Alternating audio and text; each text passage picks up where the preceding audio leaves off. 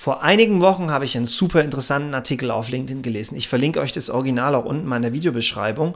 Und zwar hat dort der Autor behauptet, dass nicht Covid oder der Ukraine-Krieg schuld an den derzeitigen Lieferkettenproblemen sind. Und äh, als er diese verschiedenen, seiner Meinung nach relevanten Ursachen aufgezählt hat, kam ich aus dem Nicken vor lauter Zustimmung gar nicht mehr heraus. Und ich dachte, das sind wirklich ein paar Punkte, die unbedingt ähm, hier in so ein Video gehören, um das mal mit euch zu teilen. Hallöchen Martin, dein Supply Chain Coach. Schön, dass du auf dem Kanal Supply Chain College vorbeischaust. Gehen wir doch direkt in die Punkte. Die, Reihenfolge ist willkürlich, so wie sie mir jetzt halt im Kopf ähm, nach und nach kommen. Erster Punkt, auch schon öfters hier einiges auf dem Kanal gemacht an Videos unter dem Deckmantel Portfolio Management, Artikelvielfalt und äh, Wildwuchs im Portfolio. Pro Vertriebskanal Kunde, Marktsegment und so weiter, bietet man immer mehr spezialisierte Produkte an, differenzierte Produkte, um eine Pre Vergleichbarkeit der Preise nicht zu äh, ermöglichen, äh, Grauimporte zu verhindern und so weiter. Und ähm, damit hat man den Effekt, dass die Stücklisten oftmals komplizierter werden, weil man auch im Grunde von Premiorisierungseffekten, die man in der Konsumgüterindustrie zum Beispiel sehr gerne macht, hier und da da noch einen speziellen Rohstoff und da noch eine spezielle Verpackungsmaterialart oder so in die Stückliste packt.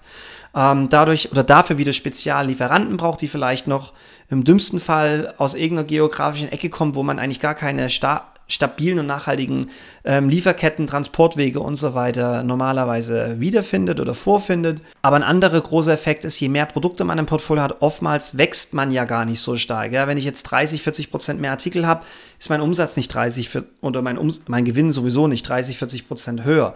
Ähm, denn es kannibalisiert sich ähm, letztendlich alles und oder in der Regel zumindest. Und äh, damit hat man dann eigentlich pro Artikel weniger Volumen oder Menge und das hat zur Folge, dass die Effizienzen in den Keller gehen, dass die Preise nach oben gehen, sei es, äh, ob ich selbst, also egal, ob ich intern herstelle, also selbst produziere oder ob ich das irgendwo von einem Lieferanten beziehe, ähm, das zieht sich die ganze Stückliste durch. Ja, in der Regel habe ich dann auch kleinere Komponentenbestellmengen, Rohstoffbestellmengen und so weiter und so fort.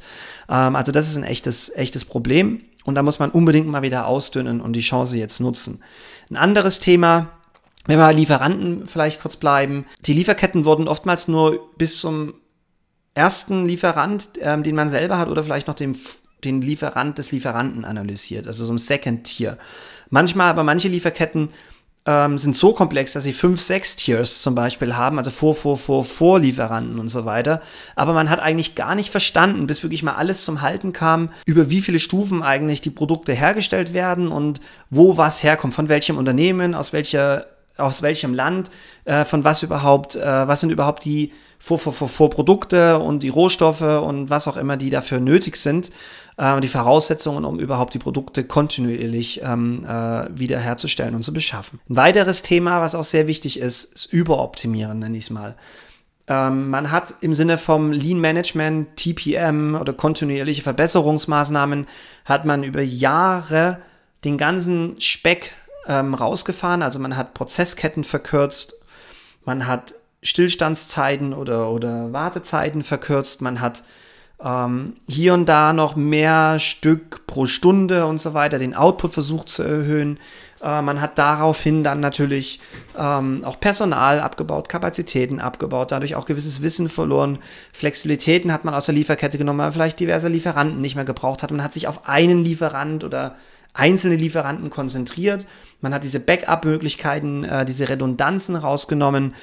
Man hat vielleicht auch, was auch in meinen alten Unternehmen überall passiert ist, man hat hier und da Standorte geschlossen.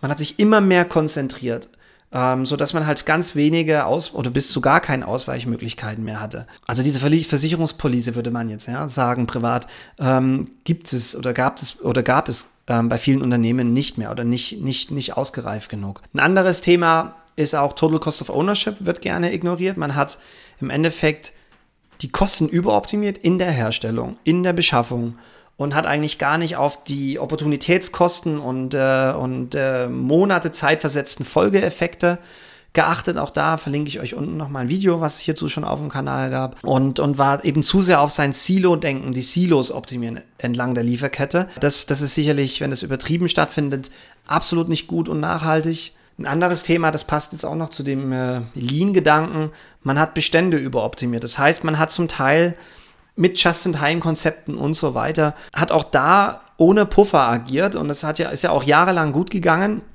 Ähm, aber wenn jetzt irgendwo mal ein bisschen Sand im Getriebe ist, kommen, kommen teilweise riesengroße Schäden zustande, weil es schaukeln sich die Unterbrüche auf und werden größer und größer. Und man hat äh, teilweise vielleicht an der falschen Stelle Bestände rausgenommen. Man hat an selbst bis zu strategischen Komponenten hat man vielleicht sich nicht getraut, äh, mehr Bestände zu halten, weil man seinen Working Capital, seinen Cashflow überoptimiert hat als Beispiel. Man hat dadurch auch Dienstleister aus der Kette nehmen können, also wie, wie Lagerdienstleister ähm, oder auch interne Lagerkapazitäten abbauen können. Man hat vielleicht auch von, zum Beispiel, wenn man jetzt eine deutsche Firma ist, man hat vielleicht in Deutschland kein Lager mehr gehalten, sondern ist mehr ins osteuropäische ähm, Ausland gegangen, weil man dort günstiger an diese Lagerkapazitäten kam, aber hat dadurch natürlich wieder einen Lead-Time-Effekt ähm, ausgelöst, wenn es dort jetzt Unterbrüche gibt ähm, dann ist eben der kontinuierliche Fluss, der reißt jetzt halt ab, der dann nicht mehr da ist, wie wenn man vor Ort vielleicht auch gewisse strategische Warenbestände hält.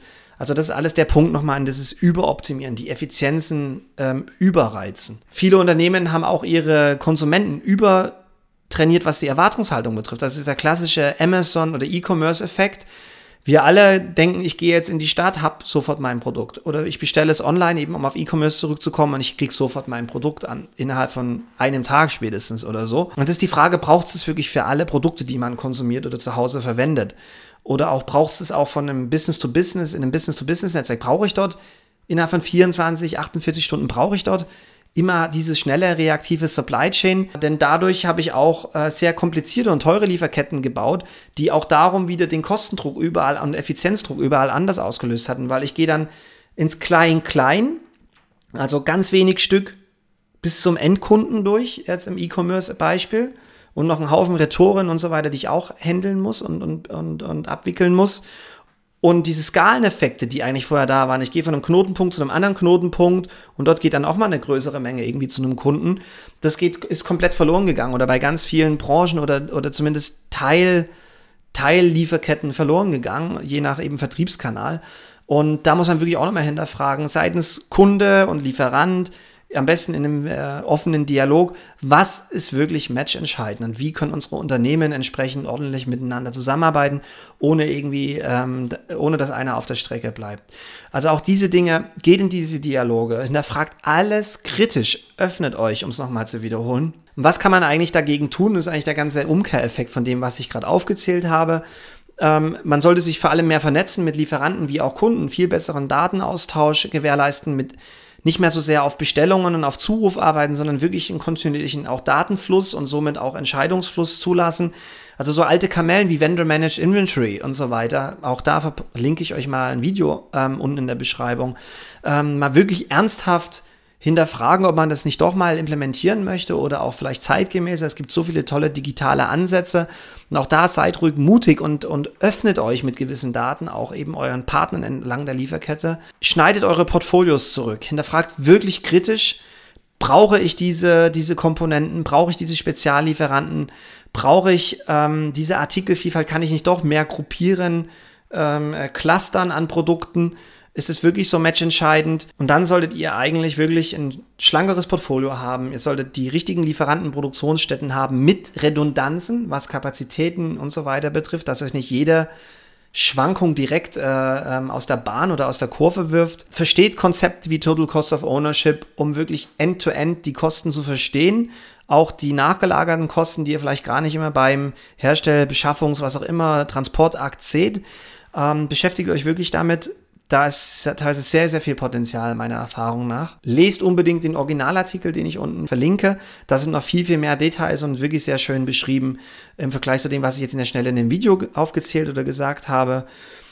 Ich habe jetzt auch vieles in meinen eigenen Worten gesagt. Eben ähm, der, der Autor hat noch eine ganz andere Perspektive und Erfahrung ähm, als vielleicht ich und gibt euch bestimmt auch nochmal den einen oder anderen Punkt mit und unterstreicht vielleicht das ein oder andere, was ich gesagt habe. 10 bis 15 Prozent der Zuschauer des Kanals haben leider nur ein Abo dagelassen. Das ist eben kein guter Wert. Abonniert doch bitte den Kanal, teilt das Video, kommentiert das Video. Was hat euch gefallen? Was hat euch gefehlt? Könnt, konntet ihr euch darin wiederfinden jetzt in diesen Punkten? Und dann freue ich mich euch hoffentlich bei einem anderen Video wieder zu begrüßen.